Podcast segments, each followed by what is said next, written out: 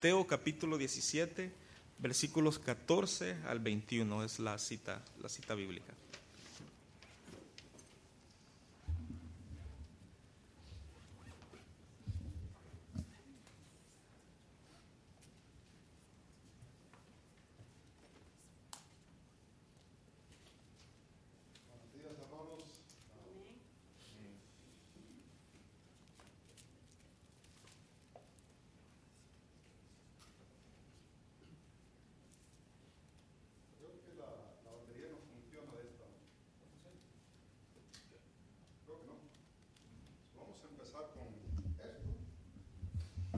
ya al rato, bueno, yo me quedo aquí, no pasa nada. No me voy a mover mucho. qué, semana tan interesante, ¿verdad que sí? Ah, no sabía yo que la tubería se rompía así aquí, ah, por el frío, no, no es lo usual y ah, pues ha sido una semana pues fuerte para algunos, la pérdida que han tenido en, materiales, en, en, agua, etcétera, ha sido bastante fuerte. Uh, por la gracia de Dios hemos tenido todo un equipo, un equipo bastante grande trabajando en la iglesia. Tres tuberías se rompieron, eh, tuvimos que eh, arreglar esas tuberías, había agua, no era en este edificio, era en el, en el edificio nuevo. Y ah, la cocina estaba bajo agua, estaba el pasillo, el fellowship hall tenía un montón de agua. Y pues nada, estuvimos, se reparaba uno y al día siguiente se rompía otro y después se reparaba ese y al día siguiente pues empezaba a echar de otra parte. Uh, era, era casi un show esto, gracias hermano, e, era casi un show como estaba haciendo, pero por la gracia de Dios se arregló y, habrá servicio allá. Yo dije, madre mía, vamos a tener que tener ambos servicios acá. Pero no, se, pudo arreglar todo y, gracias a Dios por eso. Y me imagino que en las casas hay diferentes hermanos, tanto aquí como en la otra congregación, que eh, estuvieron sin agua toda la semana, ah, tuvieron que arrancar sheetrock, un desorden esto. Ah, pero estemos orando los unos por los otros. Estamos en Mateo capítulo 17 y estaremos leyendo el versículo 14 hasta el versículo 21.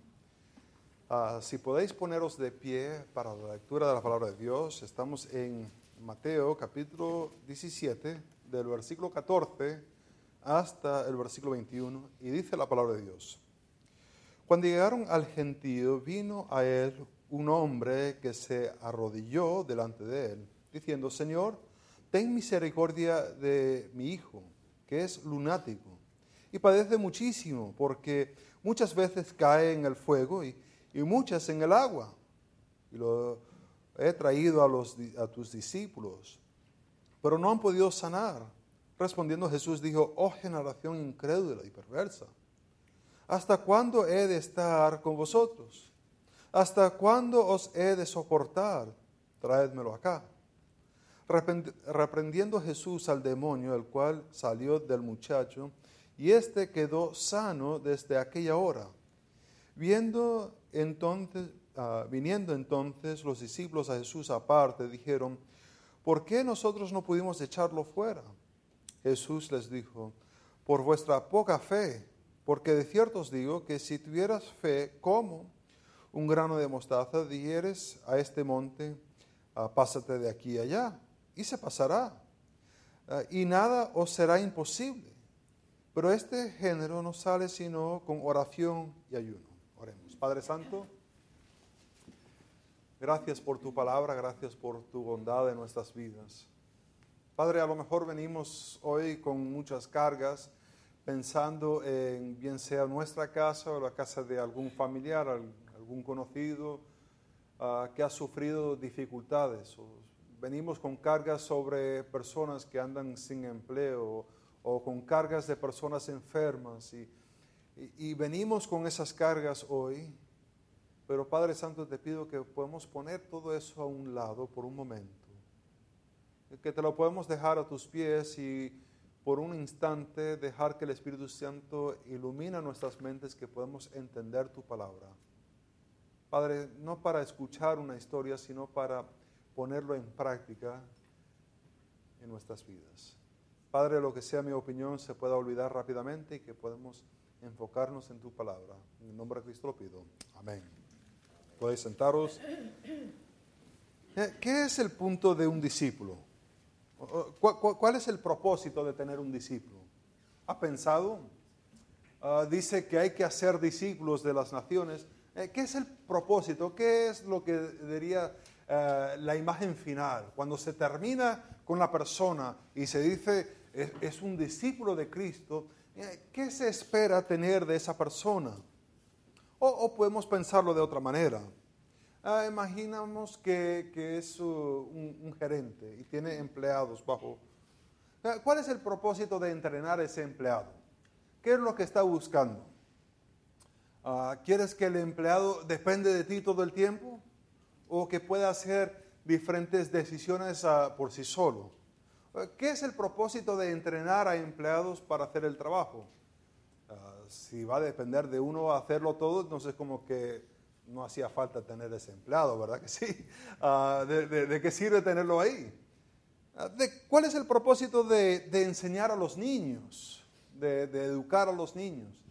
Eh, ¿Qué es la imagen que se tiene? Por ejemplo, cuando se apunta al niño para ir a la escuela, ah, ¿qué están pensando los padres que va a terminar ese, cuál va a ser el producto final?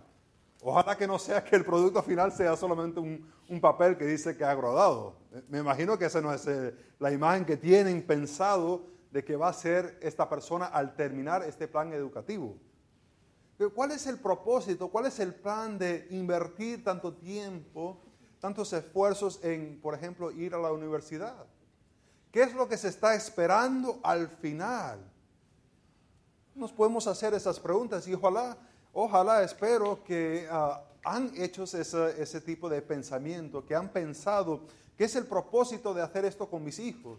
¿Para qué lo estoy enviando a esta escuela y no a aquella escuela? ¿Por qué estoy invirtiendo este tiempo en ellos? ¿Por qué estoy invirtiendo este tiempo con esta persona ¿Cuál es el propósito? Vemos aquí que Jesús ha estado enseñando a sus discípulos y los ha estado enseñando de una manera particular, los ha estado enseñando y, cambió la rutina bastante en que apartó a tres discípulos y subieron a un monte, una montaña bien alta. ¿Cuál fue? Pues no sabemos.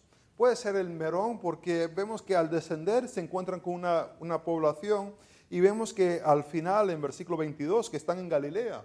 Y a lo mejor eh, estaban ahí cerca, o, sea que no viajaron muy, una distancia muy, muy larga.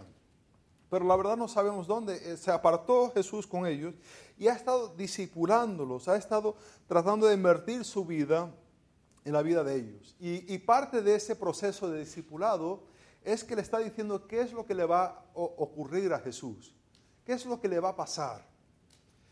Por tanto, eh, el saber qué le va a pasar a Jesús, se pueden ellos imaginar que si van a seguir a Jesús también le va a ocurrir lo mismo. De que Jesús va a sufrir, y es un poco ilógico pensar que Jesús sufrirá, pero los discípulos no. E, e, eso como que lógica, lógica no tiene. Pero Jesús le ha estado enseñando esto. Entonces nos ponemos a pensar cómo es la vida de un buen discípulo. ¿Qué es la imagen final? ¿Qué es el propósito final de un discípulo? A lo mejor se puede decir que algunos predican y dicen, pues el propósito de ser un discípulo de Jesucristo es de tener una mejor vida ahora, de tener, de tratar de manipular a Dios de alguna forma para que puedas tener lo que quieres ahora. Pero Jesús está presentando otra cosa aquí en el Evangelio. Está presentando que un buen discípulo sigue en pos de su maestro y su maestro tiene su cara ahora puesto hacia Jerusalén, que va a ser hacia sufrir, hacia morir, para alcanzar salvación. Por tanto, el discípulo también pone su cara hacia el sufrimiento y busca obedecer a Dios. Lo que vamos a estar mirando hoy es, una vida de fe, una vida de fe que, que requiere constantemente el ajustar nuestras vidas a Dios, constantemente constantemente estar buscando a Jesús, constantemente estar pidiendo a Jesús, suplicando a Jesús y también dependiendo completamente de, Jesús. Cada aspecto de nuestra vida, dependiendo de Él. Vemos aquí en esta narración que se, le llegó una persona a Jesús. Ah, dice que cuando llegaron al gentío, es, decir, que están descendiendo, ¿se acuerdan que terminamos, habían estado descendiendo del monte y al descender se encuentran con un grupo, un grupo de personas que están ahí. Y este grupo de personas, ah, Jesús está con sus discípulos, los tres, y, creo que da la idea, si nos podemos imaginar un poquito, que ah, él tenía doce, doce que había escogido particular, le quitas tres, ¿quedan cuántos? Nueve, ¿verdad que sí? Y, no es que eran los nueve, los doce ah, solamente, sino que también había algunas mujeres que seguían a Jesús, y no solamente mujeres, pero habían otros que seguían a Jesús por donde él iba. Pero había los doce, que los doce eran los, discípulos de Jesús, pero había otras personas. Y aquí hay un grupo de personas. Entonces viene Jesús con los tres y están acercándose a un grupo de personas donde están los nueve, más las mujeres que siguen a Jesús, más los otros que siguen a Jesús, más los del pueblo que están ahí. Y, se encuentra Jesús al llegar que, que viene, vino un hombre un hombre ve a Jesús y decide acercarse a él. Lo, mira y lo identifica como la persona que lo puede ayudar. Porque es que está él en una situación muy dolorosa, muy fuerte. Por tanto, él viene y se acerca a él y se pone de rodillas, se arrodilla delante de Jesús. Que es una postura de, humildad, ¿verdad que sí? Ah, es, es bien difícil arrodillarse delante de alguien y, sentir orgullo. Ah, e, e, es bien difícil hacer eso. Entonces vemos una postura de este hombre que viene a Jesús y, busca en una postura de humildad acercarse a Él para hablar con Él. Vemos que Él se arrodilla y, en esto podemos tratar de mirar algunas cosas de ese primer versículo. Ah, vemos que Él no sigue tratando. Él tiene un problema, ya hemos leído el texto. Él tiene un problema, pero este problema él no lo va a tratar de seguir resolucionando él solo. No va a seguir tratando de arreglarlo él solo. E, es que ha llegado a cierto punto en su vida que se ha determinado que no tiene la capacidad de arreglar la situación en cual él está. E, el problema es más grande que sus recursos, el problema es más grande que su inteligencia, en sí el problema es más grande que los discípulos de Jesús, el problema es más grande que cualquier médico que está alrededor. Es un problema bien grande. Es que su hijo está sufriendo. Y vemos que llega a cierto punto en la vida de él que reconoce que necesita a Jesús. ¿A qué punto estamos nosotros ah, listos para aceptar esa realidad que nuestra necesidad más grande es Jesús? Pues veo que algunos ah, les, veo el músculo aquí eh, ah, flexionando, que, están así como apretando, como que todavía no, todavía yo puedo, yo tengo otras soluciones, tengo otras ideas, tengo otras cosas que puedo hacer, todavía no necesito a Jesús. aún lo siento en las personas que lo están ah, mirando por internet. Siento que como se le está apretando los músculos en la cara, como esa determinación que yo puedo, que todavía no necesito yo a Jesús. No estoy yo en esa necesidad de arrodillarme delante de Él. Este hombre se arrodilló, se humilló delante de Jesús.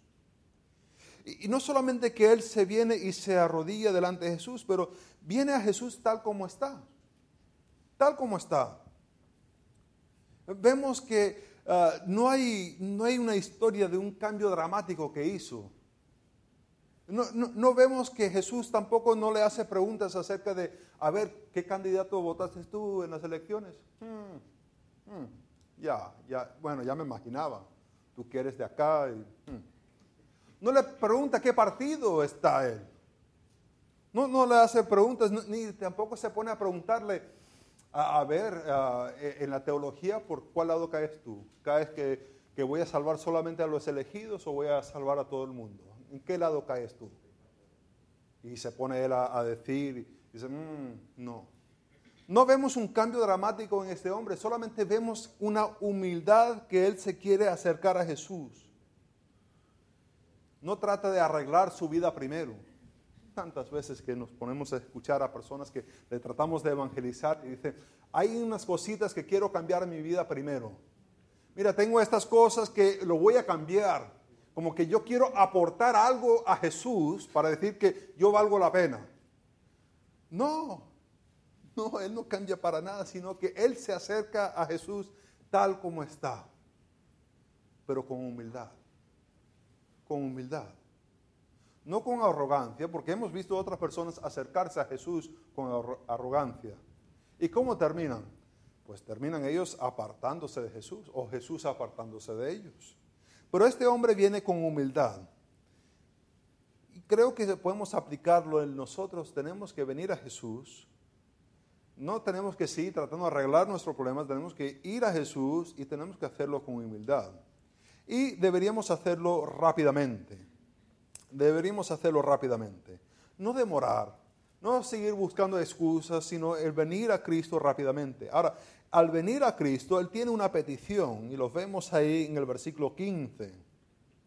La, la petición es, Señor, ten misericordia de mi hijo, que es lunático padece muchísimo porque muchas veces cae en el fuego y muchas en el agua. Primero empieza él a dirigirse a Jesús como su Señor. Ahora, ¿sabrá este hombre la implicación del término que está usando o lo está usando solamente por respeto? Pues ni idea, porque no sabemos nada de la teología de este hombre. Pero es verdad que Jesús es Señor, Señor sobre todo.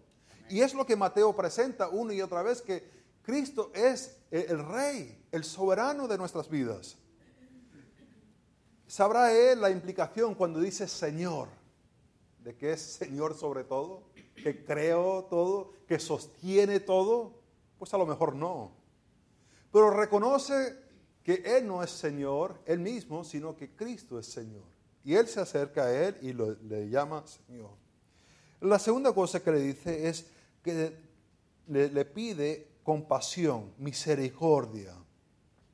Eh, muestra una preocupación por, e, e, es, la declaración, muestra una preocupación, un querer por su hijo.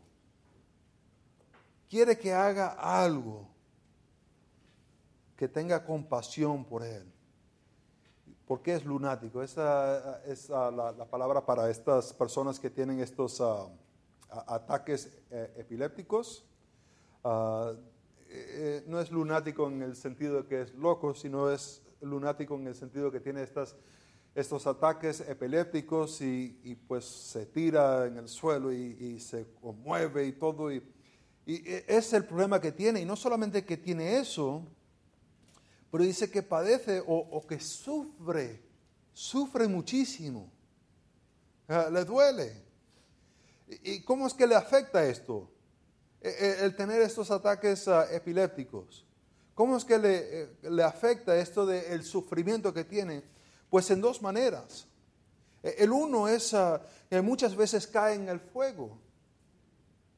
Eh, usan la fogata para, para cocinar. Y en eso que está el niño parece tranquilo y de repente se cae ahí.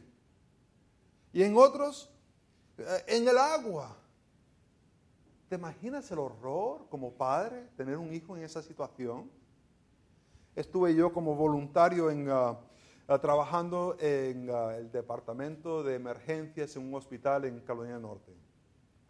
Y eh, era voluntario, lo que hacía yo era, y llegaba la familia, claro, llegaba la persona que estaba enfermo, que tenía la urgencia, y los médicos se encargaban de ellos, pero yo venía y ofrecía agua, y, uh, y una manta a, a, la familia, si querían, ¿no? Qué ayuda, ¿verdad? Uh, es una ayuda grandísima tener un poquito de agua y una manta. Uh, pero ese era mi trabajo, eh, era lo que yo tenía que hacer. Y entró una familia con un niño, estaban afuera acampando, tenían su tienda, tenían su fogata, estaban jugando, y eso de que estaban jugando, pues el niño se cayó y se cayó sobre la fogata, y las piernas la tenían quemadas, quemadas. Y ahí estaba la familia. Ah, estaba el niño en dolor, llorando. Estaba ah, la familia preocupado. Y yo con agua y con mantas, ¿no? Que ayuda. Ah, ¡Qué horror esa situación! Y pensar que lo está haciendo una y otra vez, porque la idea que está dando es, no es que cayó una sola vez y, ya pasó, bueno, ya aprendió la lección de no, no se tiene que estar tirando ahí en, la fogata, sino que lo está haciendo, y, no solamente eso, pero que se está cayendo en el agua. Oh, qué horror, yo nunca he querido tener una piscina en casa, porque uno tiene que andar pendiente siempre. E, está el niño afuera. Ah, si se cae el gato ahí, pues no pasa nada, pero si se cae un niño, qué horror. Y que el padre esté sufriendo con esto una y otra vez, que los tiene que estar sacando del agua, que los tiene que estar sacando de la fogata. Qué situación más horrorosa estar viviendo. Su situación es difícil y él se lo presenta a Jesús. Pero la situación está un poco más complicada porque no, no para ahí la situación, no, no termina él de hablar ahí, sino que dice en versículo 16, y lo he traído a tus discípulos. Se complicó la cosa.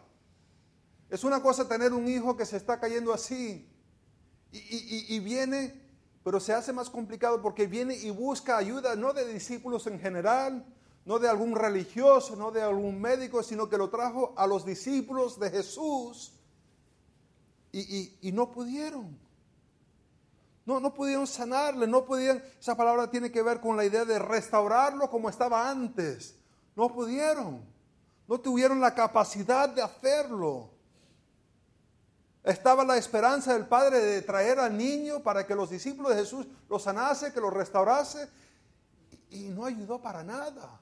¿Te imaginas la desesperación del Padre? Podemos imaginar también la, el sentimiento de Jesús. Ah, queremos que nuestros hijos se comportan bien, ¿verdad? hemos dicho que se deben comportar bien. Y de repente, qué horror cuando ah, hemos dicho cómo deben actuar y no están actuando de esa manera. Están haciendo un bonchinche, donde no deben estar haciendo un bonchinche. Y uno le da vergüenza. Hijo, a eso, ¿verdad? Ah, le da vergüenza. Y ahora, estos son los discípulos de Jesús y casi como que se lo está poniendo en cara a Jesús. Mira, han fallado. ¿Qué es lo que hace este hombre? Pues le, pide a Jesús. Y no le pide a medias, sino le presenta todo el problema. Le dice que aunque sus discípulos no han podido, yo siendo él, para no caer mal con Jesús, hubiera dejado esa parte de afuera, ¿no? Para no ofender al hombre. A lo mejor así me va a ayudar, pero así con incluir esa última parte como que es ofenderle un poquito, como que darle un poquito, no era necesario. Pero él le presenta todo el problema a Jesús. La angustia de su corazón se lo presenta delante de él. Se lo cuenta todo. Ahora, la, siguiente parte que vemos es que hay que ver una dependencia total de Jesús. Jesús ahora va a decir, versículo 17, respondiendo Jesús, da dos declaraciones, dos preguntas y una demanda. La, primera declaración, oh generación incrédula, es decir, una persona que falta fe, no tiene nada de fe, no cree, no es que tiene un poquito de fe, sino que es incrédulo, no cree para nada y es perverso, que tiene la idea de, ser torcido, como cuando hay un camino y en vez de ir en el camino la persona se decide desviar de ese camino. Son perversos, son torcidos. Y ahora las dos preguntas, ¿hasta cuándo he de estar con vosotros? ¿Hasta cuándo os he de soportar? Y el imperativo es traérmelo acá, traerlo. Y Jesús reprendió el demonio, el cual salió del muchacho, y éste quedó sano al día, a la semana, en aquella misma hora. Eh, estaba teniendo ataques epilépticos. Eso parece algo físico, Eso parece algo que con unas píldoras a lo mejor se lo toma y, y, entre las semanas se lo va a pasar. Pero Jesús reconoce que hay una, una batalla espiritual en esta situación que no es solamente el sufrimiento que tienes, no es solamente lo, que está sufriendo de estos ataques, sino que hay un demonio que está involucrado y él lo echa fuera. Ahora vienen los discípulos y los discípulos tienen una pregunta de cómo es que ocurrió esto, por qué no pudimos sacarlo. Y ahora él va a decirles en versículo 20, por vuestra poca fe, porque de cierto os digo que si tuvieras fe, como un grano de mostaza, dieres a este monte, pásate de ahí y se pasará, y nada os será imposible. ¡Wow! ¿Cuál era el problema de los discípulos? Él le dice que eran de poca fe, tenían poquita fe, y le da una, figura de, de, expresión.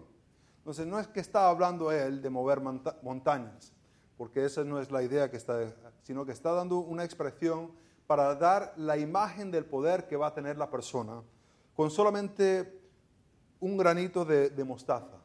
Fe de ese tamaño. ¿Te imaginas qué se podría hacer en esta iglesia si tuviéramos un poquito de fe? ¿Te imaginas ah, la cantidad de personas que podríamos alcanzar con el Evangelio? ¿Te, imaginas que esta propiedad, 33 acres, que podríamos usar cada acre, cada centímetro de esta propiedad para la honra y gloria de Dios, si tuviéramos un poquito de fe.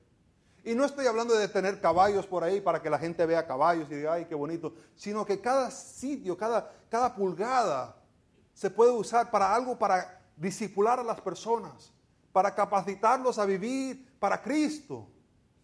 Si tuviésemos un poquito de fe.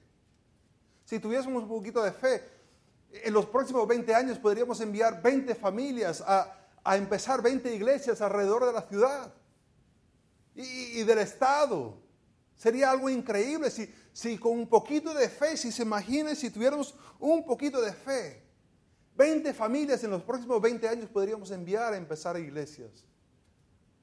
Hermanos, si tuviéramos solamente un poquito de fe, ¿te imaginas que podríamos en los próximos 20 años enviar 20 familias a, países como misioneros que no tienen a nadie que le está tratando de alcanzar con el Evangelio?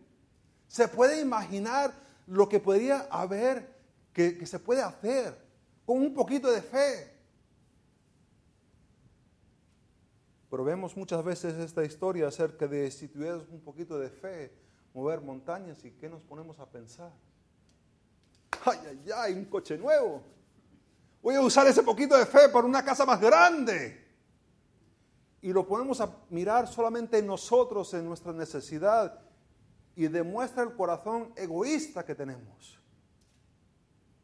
Ay, hermanos, si tuviéramos un poquito de fe, lo que se podría hacer en esta propiedad, en este estado, en este mundo, solamente de esta iglesia. Sería increíble. Ahora, ¿cómo podemos vivir de esa manera? ¿Cómo podemos vivir con ese poquito de fe? Bueno, depende de cómo se, se interpreta el versículo 17. ¿Ves? Hay dos maneras populares de interpretar el versículo 17. La, primera es que Jesús le está hablando al gentío, pero también a sus discípulos. Y le está diciendo que ellos son una generación incrédula, son una generación ah, perversa, ¿Hasta cuándo es? Y, claro, la tonalidad que tienes que usar en estas preguntas es así. ¿Hasta cuándo he de estar con vosotros? ¿Hasta cuándo he de soportar? Y hay algunos que aunque les diga lo que sea, van a salir con esa interpretación. Que el discípulo tiene que, que esforzarse. El discípulo tiene que buscar una fuerza de adentro. El discípulo tiene que ser una persona independiente, que puede alcanzar todas las cosas por sí solo al mundo. Y aunque yo les puedo rogar y decir de mil maneras, van a salir con esa interpretación que el discípulo se tiene que esforzar. Y aquí lo que Jesús está haciendo con esas dos preguntas es regañándole fuertemente. Hombre. Hay otra manera de mirarlo. Y la otra manera de mirarlo es que el discípulo en verdad vive de una dependencia total de Dios. Que las preguntas no son para regañar, sino para hacerles pensar. Hay una diferencia entre los dos grupos, ojo. El primer grupo son incrédulos y sus discípulos son de poca fe, que son dos palabras distintas. Pero las dos preguntas, ¿hasta cuándo va a ser que no vamos a necesitar a Cristo? Sí, Juan capítulo 15 dice, aparte de mí no podéis hacer nada. No llegará un instante en nuestra vida donde no vamos a depender de Cristo. No habrá un, un minuto. Y si piensas, no, que falta un estudio más y después seré independiente, es mentira. No hay, no hay, no hay un momento que no dependemos totalmente de Dios. Y si dices, bueno, a ver, a ver, y si se trata de ver, de vivir una vida dependiente de Dios, pero yo estoy haciendo todo el trabajo. ¿Cómo es que yo estoy haciendo todo el trabajo y es una vida dependiente de Dios? Vamos a poner un ejemplo y lo voy a terminar aquí rápidamente, ya sé que me he comido el tiempo. Eh, ¿Cómo podemos vivir una vida dependiendo de Dios? Vamos a imaginar que estás en un centro comercial. Estás en el centro comercial y, hay una llamada, sale por la bocina, que hay una bomba. Y estás tú al lado de la bomba. Y no hay tiempo para el técnico de, la bomba venir para desarmarlo. te, llaman a ti. Tú coges el móvil, aló, y te va a explicar. Tienes que destapar aquí, destapas ahí, justo no sé por qué, pero ahí tienes las herramientas y todo. Y te pones a destapar. Y dice, ah, hay, hay tres cables aquí. Está uno rojo, está uno verde y hay otro amarillo. Y el técnico te dice, corta el amarillo. ¿Y qué haces tú? Pues te quieres salvar a ti, te quieres salvar a, los que están en el centro comercial, tienes ahí las pinzas, pa, cortas la amarilla. ¿Lo hiciste tú? Pues claro, ¿quién más lo, lo va a hacer? Claro que lo hiciste tú, agarraste la pinza y lo cortaste. ¿Lo hiciste por ti solo? No, para nada. Si el técnico nunca te hubiera dicho que cortase el amarillo, nunca se te hubiera ocurrido. Hubieras tratado de tratar de escapar y hubiera estallado la bomba y te hubieras muerto. ¿Ves? Es posible tener acciones que son base de obediencias, de dependencia de otra persona. Es posible vivir y actuar de tal manera que dependes de otra persona. De igual manera que la persona te dice, corta el amarillo, tú cortas. Ahora retrocedemos un poquito. Te llama el técnico, abres, uh, pero tú estás adicto, tienes una adicción muy fuerte a cortar cables rojos, porque algo en tu niñez, yo qué sé, yo qué sé, ah, te, llamaban gordito, gordita, y, y ahora a ti te gusta cortar cables rojos por alguna razón. Y ahí está el cable rojo, y ahí está el amarillo, y te está diciendo, corta el amarillo. Ahora, puede ser que piensas, voy a cortar el rojo y después el amarillo. Nadie se va a enterar. Si se van a enterar, se va a estallar la bomba. Se va a estallar la bomba, no, no puedes cortar el rojo. Tienes que obedecer lo que te dice el técnico. Por tanto, es posible tener un deseo de hacer algo contrario de lo que te está diciendo el técnico. Y es posible desobedecer el deseo y obedecer el técnico. Y eso va a la voluntad de uno. Por tanto, es posible que tu voluntad sea hacia cierta cosa. Y tú puedes decir, no, voy a obedecer el técnico. Hermanos, así es la vida cristiana. Se trata de tener una dependencia de Dios, donde tus acciones y tus deseos son en acorde, en acorde con Dios y no con uno mismo. Y se trata de solamente de obedecer lo que está escrito, obedecer eso. ¿Cuándo vas a vivir sin depender de Dios? No hay un instante en este mundo que puedes vivir de esa manera. A cada hora, a cada minuto se trata de depender totalmente en Cristo. El momento en que dices, ya no te necesito, soy independiente, ya, ya he aprendido suficiente, el momento que vas a caer lo más fuerte. Se trata de vivir una vida dependiendo de Él. La pregunta es, ¿cómo estás viviendo? ¿Estás viviendo una fe dependiendo de Cristo? Dependerá si te estás acercando a Él humildemente. Dependerá si te estás pidiéndole a Cristo con humildad y si estás viviendo dependiendo de Él. Padre Santo, te pido que, que nosotros podemos depender de ti. Padre, que, que, que no se llegue a nuestras mentes esa idea que vamos a ser independientes algún día. Que, que nosotros podemos por nosotros solos. No, Padre Santo. Que todo se pueda hacer dependiendo de ti. En el nombre de Cristo lo pido.